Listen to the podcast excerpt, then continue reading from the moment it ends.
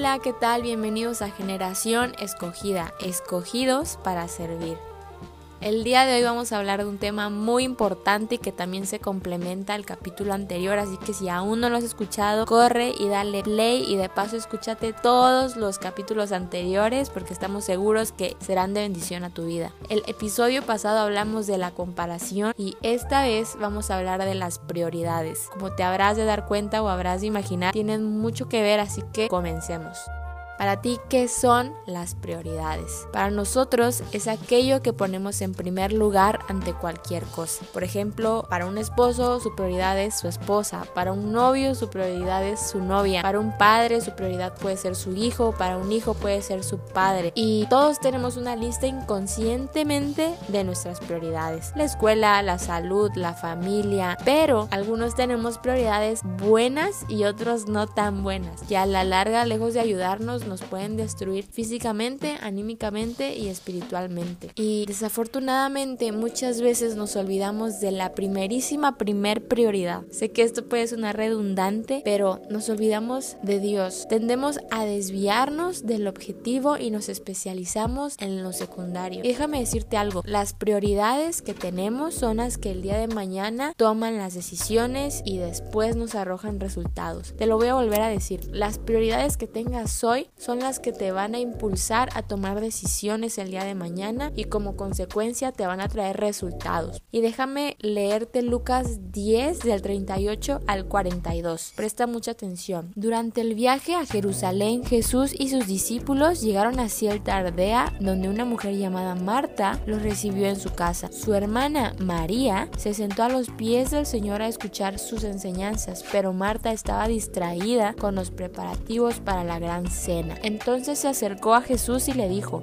Maestro, ¿no te parece injusto que mi hermana esté aquí sentada mientras yo hago todo el trabajo? Dile que venga a ayudarme. El Señor le dijo, mi apreciada Marta, estás preocupada y tan inquieta con todos los detalles. Hay una sola cosa por la que vale la pena preocuparse. María la ha descubierto y nadie se la quitará. Wow, ¿te das cuenta si analizamos el comportamiento de Marta y María? Son muy contradictorios Marta estaba distraída en el trabajo, distraída en lo secundario, distraída en lo material. Sin embargo, María escuchó a Dios. Marta estaba centrada en todo el trabajo, pero María se sentó a los pies del gran maestro, es decir, se puso a su disposición. Marta estaba enfocada en lo terrenal. María apartó tiempo para Dios y está enfocada en lo eterno. La prioridad de Marta fue todo lo demás, menos sentarse y escuchar a Dios. La prioridad de María fue ser sensible a la palabra de Dios. Y déjame volverte a leer Lucas 10:42 y dice, hay una sola cosa por la que vale la pena preocuparse. María la ha descubierto y nadie se la quitará. Dime cuáles son tus prioridades y te diré quién es el dueño de tu corazón. Déjame decirte que esta frase, cuando yo la leí, repercutió en mis pensamientos. Y mira,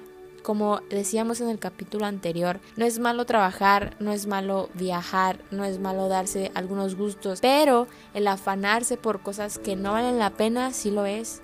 El sacrificar cosas prioritarias por cosas secundarias lo es. El sacrificar tu relación con Dios por cosas materiales lo es. Así que en quién estás confiando? ¿Quién te está dando la dirección que hoy estás tomando en tu vida? Sabes, a veces, como te decía, nuestra prioridad está en algo erróneo y lo más valioso lo dejamos ir por la borda sin darnos cuenta. Muchas personas están ahorrando para construir la casa de sus sueños, para invertir en material, pero su hogar está totalmente fracturado. Muchas personas se enfocan en dejarle una buena herencia a sus hijos cuando por estar trabajando día y noche están descuidando la relación que tienen con sus hijos. Los están alejando de alguna u otra forma. Muchas personas se están enfocando tanto en el trabajo y están dejando pasar las relaciones más importantes en su vida, con sus padres, con sus familiares, con sus hermanos, con sus tíos.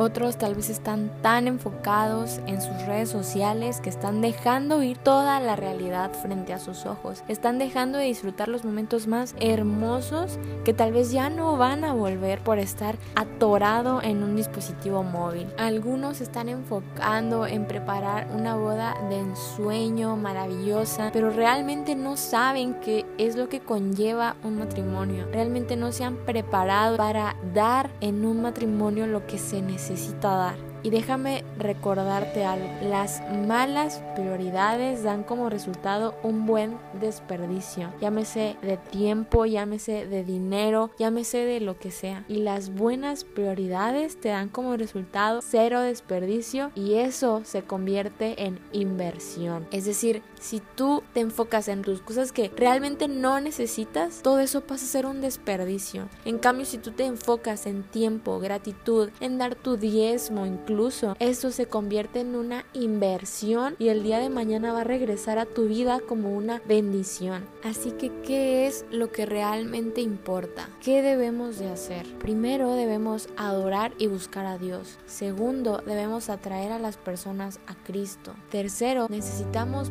plantarlas en la iglesia, es decir, que ellos tengan un crecimiento espiritual, que ellos puedan encontrarse con la palabra de Dios y que eso moldee y transforme sus vidas. Cuarto, formar carácter, es decir, crear discípulos de Cristo. Y quinta, prepararlos para seguir a Dios y obviamente que ellos repitan el mismo ciclo. Así que, ¿en qué te estás especializando? ¿En lo secundario o en lo eterno? Y ahora te lanzo la siguiente pregunta que es ¿por qué seguimos a Cristo? Esto quiero empezar a también contarles cómo fue que el ministerio de generación escogida surgió. Pero antes me gustaría leerles Juan 6, 26 y dice, Jesús les contestó, les digo la verdad, ustedes quieren estar conmigo porque les di de comer, no porque hayan entendido las señales milagrosas. Muchos de nosotros sin querer estamos siguiendo a Dios por cosas equívocas. Y déjame decirte algo, Dios siempre nos hace invitaciones para servirle, para trabajar. No estamos con Cristo porque Él hace milagros, no estamos con Cristo por lo que nos puede dar, por conveniencia, al contrario, estamos con Cristo porque Él nos amó primero, porque Él dio a su Hijo para que muriera en esa cruz y nos hiciera salvos, para que Él cargara con todos nuestros pecados, aún nosotros siendo inmerecedores de tal gesto de amor. Así que ¿Cómo puedo servirle a Dios? ¿Cómo puedo trabajar? Y sabes, la respuesta es simple, a través de tus dones y talentos. ¿Qué es eso? Es para lo que fuimos diseñados. Y si quieres saber cuáles son, te invito a que vayas a Romanos 12 del 6 al 8. Yo te lo voy a leer. Así que presta mucha atención. Dios en su gracia nos ha dado dones diferentes para hacer bien determinadas cosas. Por lo tanto, si Dios te dio la capacidad de profetizar, habla con toda la fe que Dios te haya concedido si tu don es servir a otros, sírvelos bien. Si eres maestro, enseña bien. Si tu don consiste en animar a otros, anímalos. Si tu don es dar, hazlo con generosidad. Si Dios te ha dado la capacidad de liderar, toma la responsabilidad en serio. Y si tienes el don de mostrar bondad a otros, hazlo con gusto. En 1 de Pedro 4:10 encontramos lo siguiente. Dios, de su gran variedad de dones espirituales, les ha dado un don a cada uno de ustedes. Úsenlos bien para servirse los unos a los otros. ¿Has recibido el don de hablar en público? Entonces habla como si Dios mismo estuviera hablando por medio de ti. ¿Has recibido el don de ayudar a otros? Ayúdalos con toda la fuerza y la energía que Dios te da. Así cada cosa que hagan traerá gloria a Dios por medio de Jesucristo. A Él sea toda la gloria y todo el poder por siempre y para siempre. Amén. Y también en Efesios 4:11 podemos encontrar otros dones y talentos que fueron destinados a la iglesia. Ahora bien, Cristo dio los siguientes dones. A la iglesia, los apóstoles, los profetas, los evangelistas, los pastores y maestros.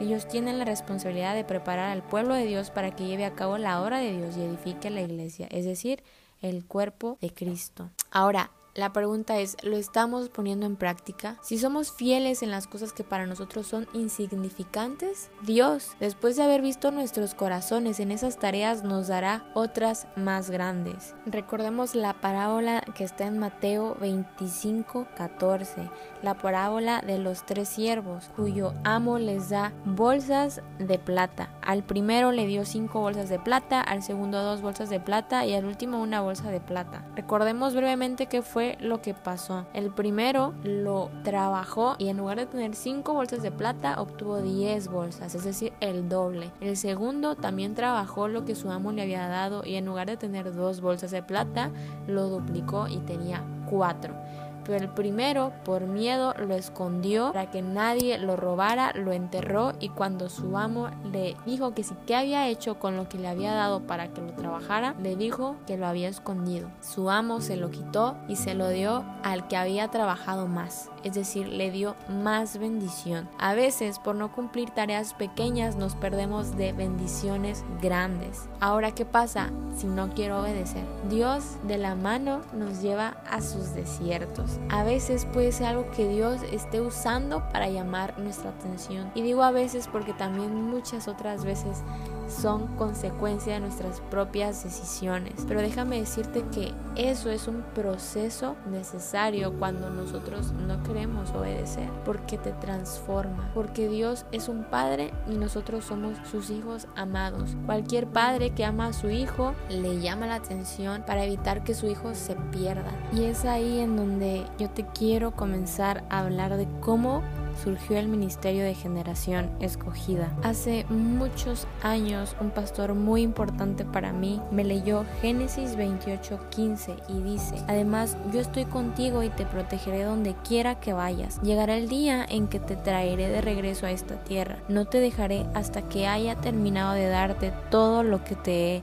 prometido. Cuando él me lo leyó, yo tomé esa promesa para mi vida. Y déjame decirte que pasaron los años y tiempo después, al llegar a la a escoger una carrera, yo estaba segura de que quería que la carrera que yo fuera a escoger sirviera a Dios, es decir, fuera una herramienta Dios utilizara para llevar la palabra a más gente. Y yo dije, bueno, creo que algo más apropiado que me gusta es algo relacionado a comunicar, ¿no? Comunicación. Tiempo después yo vi un en vivo de Itiel Arroyo y Edja Barragán en donde ellos tocaron el tema de cómo la comunicación ahorita está siendo de gran impacto y cómo nosotros como cristianos podemos utilizarla para llevar las nuevas de salvación. Obviamente eso para mí fue como una confirmación de que en efecto comunicación era lo que yo debía estudiar y que Dios iba a usar eso para engrandecer su nombre. Pero con el paso del tiempo, desafortunadamente, perdí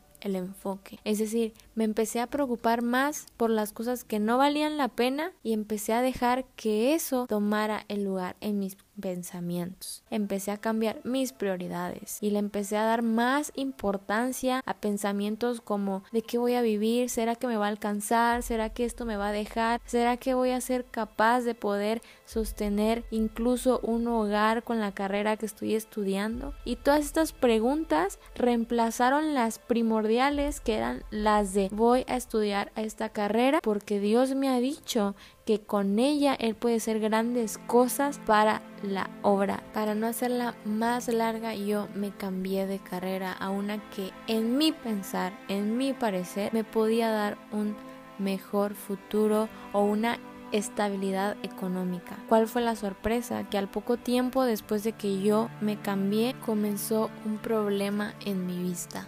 Los ojos se me resecaban muchísimo, al grado en donde yo ya no podía tenerlos abiertos por mucho tiempo. Fue una situación bastante incómoda, fue una situación en la cual yo me estresé mucho y fue ahí en donde Dios comenzó a hablarme. Créeme que fue un momento en donde yo me puse a analizar y a pensar las cosas y dije, ahorita en lugar de estarme preocupando en que si iba a ganar o no, hubiera aprovechado ese tiempo para leer la palabra de Dios, hubiera aprovechado ese tiempo para hacer podcast, hubiera aprovechado ese tiempo para hacer temas para los jóvenes, para llevar la palabra, hubiera aprovechado ese tiempo para pasar más estudiando de la Biblia. Que déjame decirte que llegó al grado en donde dije, ¿y qué tal si esto es más grave? ¿Y qué tal si yo ya no voy a poder leer la palabra de Dios tal cual con mi vista? Me llevaron con una doctora la cual me dijo que había un riesgo de posible glaucoma. Para los que no saben qué es eso, el glaucoma viene a ser una enfermedad que puede ser hereditaria, la cual con el paso del tiempo te puede quitar la vista. Yo tenía un bisabuelo que tenía glaucoma. Entonces, en el momento en el cual nos dieron la noticia, yo lloré como no tienes idea. Mi corazón estaba triste, estaba analizando la situación, yo no lo podía creer y verdaderamente fue un golpe bastante fuerte, pero fue un golpe que me hizo tocar el piso y que me hizo analizar lo que yo estaba haciendo y que obviamente recordé que hace muchísimo tiempo el deseo de mi corazón de servirle a Dios con la carrera que yo había escogido y me di cuenta de cómo tan rápido me dejé llevar por cosas que no valían la pena y estaba faltando a mi palabra. Fueron días complicados, y recuerdo que un día yo estaba tumbada en medio de lágrimas pidiéndole a Dios que Él me sanara.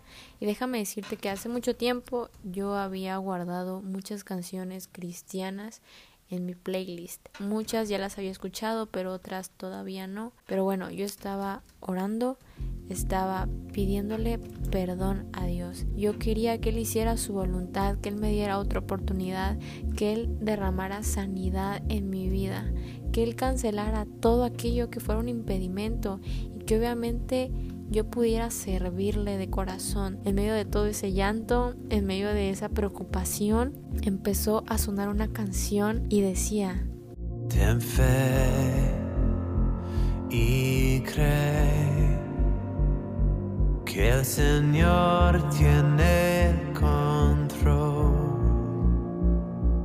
Ten fe, pues los gigantes ya venció. Y no temeré, estás aquí. Miedo no hay en ti. Y no temeré,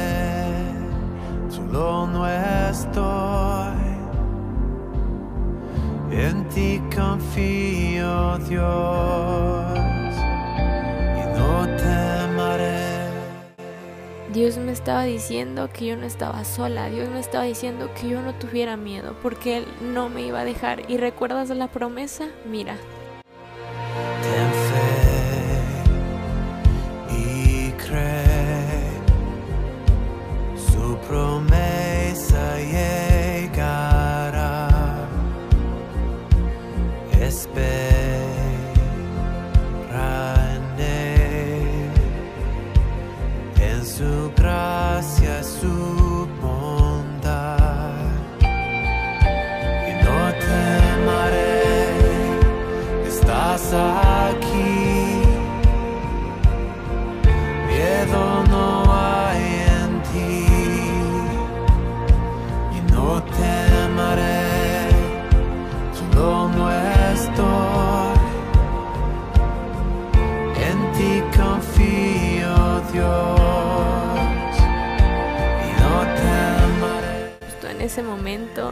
entró al cuarto una gran paz. Yo sentía que algo estaba moviendo. Yo sentía que Dios estaba ahí conmigo y que Él me decía, hija mía, no temas. Era un mover impresionante, la cual yo no alcanzaba a entender, pero que en definitiva sabía que Dios era quien me estaba tomando de la mano. Y continuó esta parte. Tu misericordia, bondad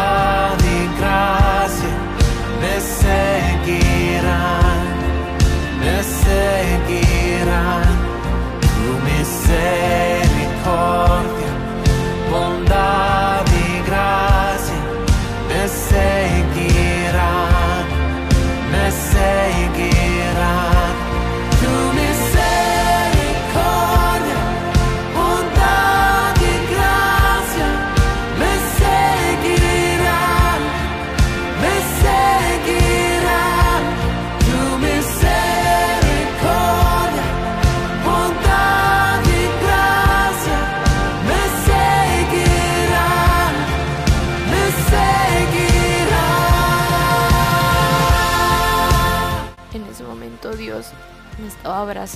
Yo dejé de tener miedo y comencé a depositar toda mi angustia en sus manos porque Él me estaba diciendo que Él me iba a acompañar y que todo esto tenía un propósito.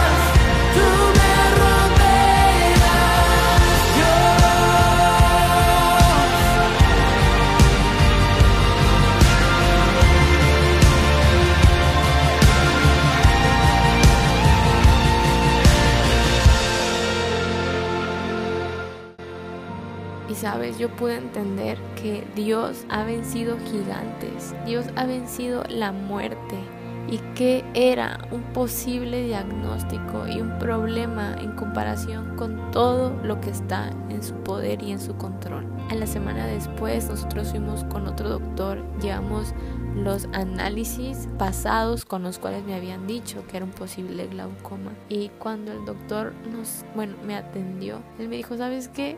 Tú estás sana, tú no tienes nada. Él me dijo, tu vista está completamente bien, estás sana, tú no te preocupes. En ese momento yo empecé a llorar de felicidad y de agradecimiento. Y todavía, a pesar de que lo he compartido, es imposible el contenerse las ganas de llorar, porque es prueba de que Dios no nos deja solos y de que a veces es necesario que nosotros atravesemos esos desiertos, pero que en medio de todo eso Dios no nos deja, Dios siempre nos tiene en el hueco de su mano. Sabes, yo estoy segura de que Dios fue quien me sanó. Yo estoy segura de que Dios fue quien hizo la obra en mi vida y estoy segura de que Dios me dio otra oportunidad para que esta vez yo no la desaprovechara. Fue después de eso que yo dije, voy a continuar en comunicación. Pues obviamente toda la incomodidad, toda la resequedad se fue. Yo usaba gotas que eran para cada dos horas y yo lo usaba casi cada cinco minutos. Y gracias a Dios, para la gloria y honra de Él, puedo decir que no he tenido que usar esas gotas desde hace mucho tiempo. Fue ahí que dije, sabes, yo no puedo quedarme así, yo necesito contar esto y yo necesito moverme, yo necesito llevar la palabra. Y fue a raíz de eso que surgió Generación Escogida, para alcanzar a jóvenes, para llevar la palabra de Dios, para crear contenido en redes sociales, para que en medio de todo lo que se ve en esas plataformas, haya una luz y haya esperanza, la cual es Jesucristo. Así que no esperes a que Dios te dé una llamada de atención para que tú comiences a buscarle, para que tú comiences a hablar de su palabra. No esperes a que algo más suceda para que tú decidas obedecer el llamado que ya sabes que tienes. No te resistas a su voz, no te resistas a su palabra, no te resistas a los propósitos que Él ya tiene en ti, porque entonces estarías despreciando una oportunidad que no tienes idea. Estamos acá para llevar las buenas nuevas. Si no estás ocupando tu vida en eso, entonces, ¿qué estás haciendo? Nos vemos en el próximo capítulo. Que Dios te bendiga.